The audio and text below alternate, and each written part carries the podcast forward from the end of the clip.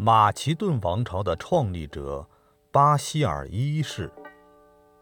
巴西尔一世是拜占庭帝国马其顿王朝的创立者，他的祖先是亚美尼亚人。在巴西尔一世还是个小孩的时候，他就和家人以及其他几千人一起被一支入侵的保加利亚军队俘虏了。几年后，保加利亚统治者释放了他们，把他们发配到希腊北边的马其顿去开发土地。因此，巴希尔一世后来创立的王朝也被称为马其顿王朝。长大后，巴希尔抛下农活，长途跋涉前往拜占庭都城君士坦丁堡。除了背负的行囊，他几乎一无所有。一个星期日的晚上，巴希尔到达君士坦丁堡，睡在圣迪奥米德斯修道院的台阶上。据说，圣徒在修道院院长的睡梦中出现，让他为未来的皇帝打开门。修道院院长睡眼朦胧地爬起来，却看到睡在门前台阶上的是个衣衫褴褛的年轻人。但当他正准备转身回去睡觉时，圣徒的声音再次命令他：“去把睡在门前的人请进来，他是皇帝。”后来，巴希尔通过密谋、暗杀等手段，果然一步步登上了帝位。公元867年，他被加冕为拜占庭帝国的新皇帝。拜占庭人认为，在新皇帝加冕的那天，君士坦丁堡上空会升起两个太阳。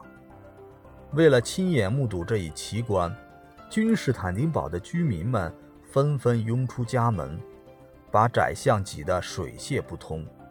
上了大道，就可以通向有着辉煌的金圆顶的城市庆典中心地带了。奥古斯达荣是君士坦丁堡的中心广场。地面铺着大理石，四周建有柱廊，宽敞阔大。但现在等候在这里的人们连驻足的地方都没有。帝国的大小官员们也步履匆匆，为的是在壮丽的圣索菲亚教堂里占上一个座位。他们要在那里参加巴希尔一世作为主政君主迈克尔三世的继承人。及皇帝的加冕仪式，大主教拉着巴希尔一世和迈克尔三世的手，引着两位皇帝进入教堂。巴希尔一世跪在地上做祷告。一名官员宣读完皇帝的让位诏书后，迈克尔三世摘下镶金挂宝的皇冠，由大主教为这闪闪发光的半球状皇冠祈福。然后，迈克尔三世亲自加冕他的继承人巴希尔一世。人群在欢呼：“迈克尔和巴希尔两位皇帝万岁！”最后，他们仨欢呼：“神圣，神圣，神圣！光荣属于至高无上的上帝和地球上的和平。”这个新皇帝。不时暴露出他那出身卑微的粗俗习气，他更是个权力欲极强的投机分子。